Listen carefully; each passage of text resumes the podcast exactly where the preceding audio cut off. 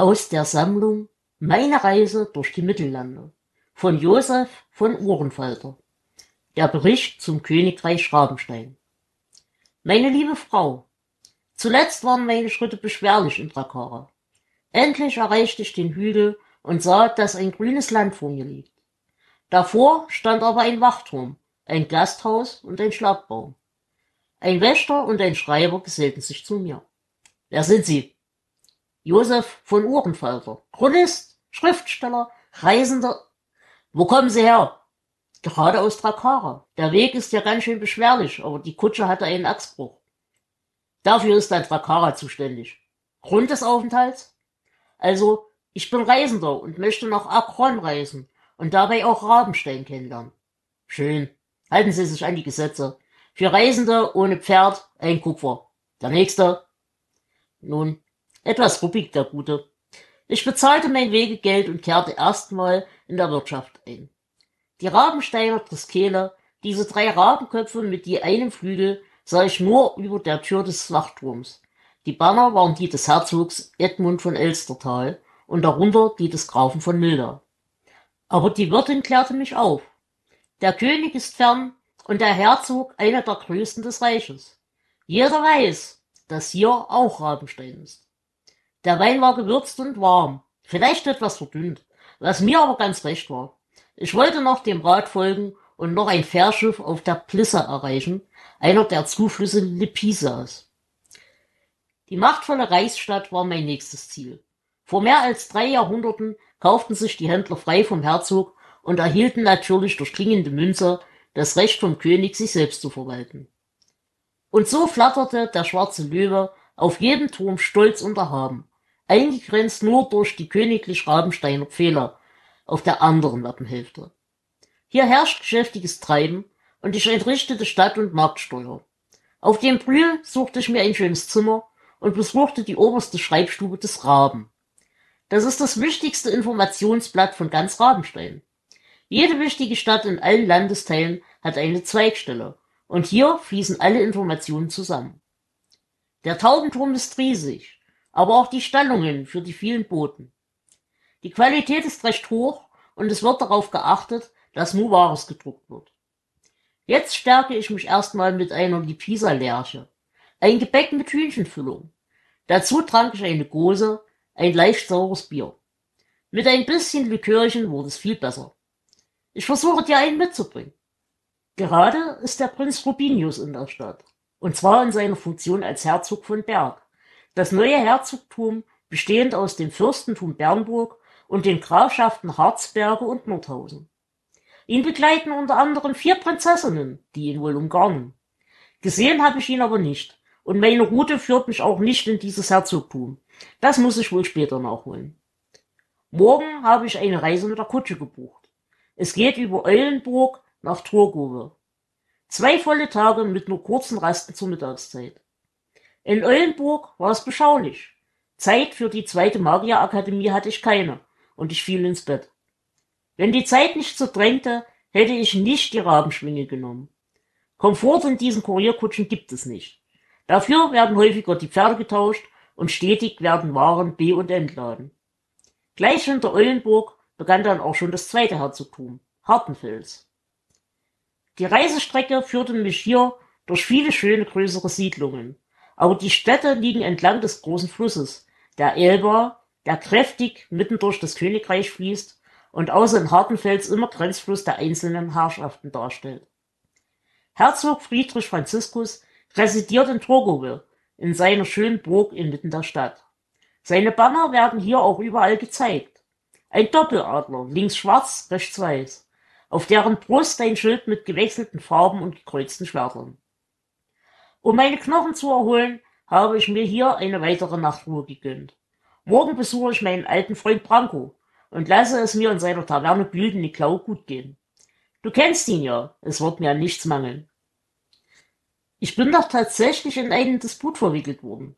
Hier glauben die Leute an Argyr und Lixarg, die zwei göttlichen Geschwister. Sie steht für alles Belebte und er für alles Unbelebte. An sich sind die Rabensteiner da recht friedlich, aber scheinbar scheint gerade hier das Handelshaus sich dem Schutz der Feen verschrieben zu haben. was dem obersten Priester des Herzogtums, Primas Baldwin von Lossatal, gar nicht passt. Ich werde mich dahingehend in den anderen Landesteilen umhören, ob das nur hier so ist. Für meine weitere Reise nach Kausvigia auf dem großen Fluss wird die Zeit nur so dahin fließen. Was für eine Ordnung hier in Kausvigia. Hier ist der wichtigste und höchste Tempel des Reiches. Die gewählte Hohepriesterin ist Armenia die Zweite. Die Stadt gleicht einem gepflegten Garten. Alles ist sauber und die Bürger und Händler hier sind viel ruhiger als anderswo. Kaum ein hitziges Gespräch konnte ich hören. Und auch fluchten die Kutscher nicht. Naja, fast nicht. Ich ging in den Tempel, nahm an einer Messe teil. Das Blatt und das Stück Salz habe ich in meiner Brosche neben deinem Bildnis, liebe Frau. Im Geiste erquickt nahm ich dann eine Kutsche gen Nimek. Nun bin ich im letzten großen Herzogtum angekommen. Raben. Hier regiert die Tochter des Königs, Herzogin Eleonore von Raben. Vielleicht bekomme ich sie zu Gesicht, denn natürlich werde ich Niemek und Rabenstein besuchen. Und ja, ich halte mich an mein Versprechen, in Raben nur in größeren Gruppen zu reisen. Die Orks sind hier am zahlreichsten. In der Grafschaft Spreewaldin und Eichbrand im Osten. Von hier soll es zwar auch viele, aber nicht so wilde geben. Dieses Herzogtum, wild urtümlich und mächtig, so fühlt man sich hier niedergedrückt auf seiner Reise. Hier wurde die Geschichte der letzten Jahrhunderte geprägt und beeinflusst. Ob es am Drachen liegt, der tief unter der Burg Rabenstein in seiner Zitadelle schlafen soll? Das erzählte mir zumindest der Gastwirt in Nümeck. Seine Schenke soll einst der Ratssaal gewesen sein, wo viel Geschichte gemacht wurde. Damals, bevor das neue Ratshaus gebaut wurde.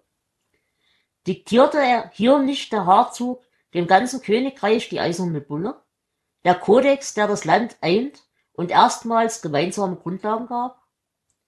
Nun ja, die Ferkelbäckchen an Zwiebelsoße mit neuen Gemüse und rotem Kohl waren sehr gut. Am nächsten Tag reiste ich über Brück und Belitz nach Potzpupini, die einzige Stadt Rabensteins, die das elffache Kreuz im Wappen führt. Hier gab es für mich nur einen Eintopf, der aber sehr lecker war. Das Gemüse wurde süß-sauer geschmort und das Fleisch sehr zart. Dazu einige Kleckse Rahm. Da die Zeit drängt, schaue ich mir die Militärakademie ein anderes Mal an. Auch für die Festungsstadt Spandove bleibt keine Zeit. Ich habe dir viele Bilder gemalt, während ich meine Reise an Bord eines Schiffes fortsetzte. Bei Spandove wurde es ungemütlich.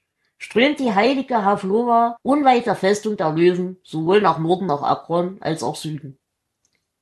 Was war ich froh, endlich auf der Spreva zu sein. So ruppige See kenne ich sonst nur vom Meer. Auf der langen Brücke zwischen Berlinum und Köln werde ich wieder an Land gehen. Stell dir vor, die Brücke ist so breit, dass in seiner Mitte ein Rathaus für die Angelegenheiten beider Städte steht. Eine Zugbrücke ist nur auf Seite von Köln und hier müssen alle Waren einmal gestapelt werden. Die wohlbetuchte Handelsstadt steht im krassen Gegensatz zu den engen überbevölkerten Gassen Berlinums. Natürlich hat die königliche Residenzstadt König Maximilians auch schöne Seiten. Aber der erste Eindruck bleibt haften. Und da die Zeit drängt, werde ich nicht viel Zeit haben, das zu revidieren. Quirlig, ein Gedränge hier. Vom Schiffer erhielt ich übrigens den Rat, mit einem Ortskundigen die Stadt zu durchstreiten. Ein solcher war zum Glück auch in der Schenke bereit, mich nach Bernau zu begleiten. Auf unseren Abkürzungen konnte ich viele besondere Geschäfte kennenlernen, die nicht einfach so Alltagsgegenstände verhökern. Nein, Kulturgegenstände von jenseits des Kanals. Ich glaube, man kann hier alles kaufen. Meine Händlerseele frohlockt. Sollten die Pakete vor mir ankommen, gib den Boten doch bitte ein Handgeld von mir. Ein wenig verkatert wachte ich mit Bernu auf. Mein Freund Johann war schon vor mir weitergereist, hatte beim Wirt Anweisungen mit meinen Lieblingsspeisen hinterlegt. So eine gute Seele. Bernau ist übrigens die Bierstadt Rabensteins. Hier kenne ich mich ja schon besser aus. Die Stadt prosperiert weiter und ich sorgte bei Heinz Kunz für einen guten Handelsabschluss. Die Gräfin Beatrice hat wohl ein Auge auf Stedingen geworfen. Man munkelt von guten Preisen für feste Tucher, Zeltstoffe und Stahl. Morgen geht's bis nach Everswald und übermorgen bin ich wieder in Akron.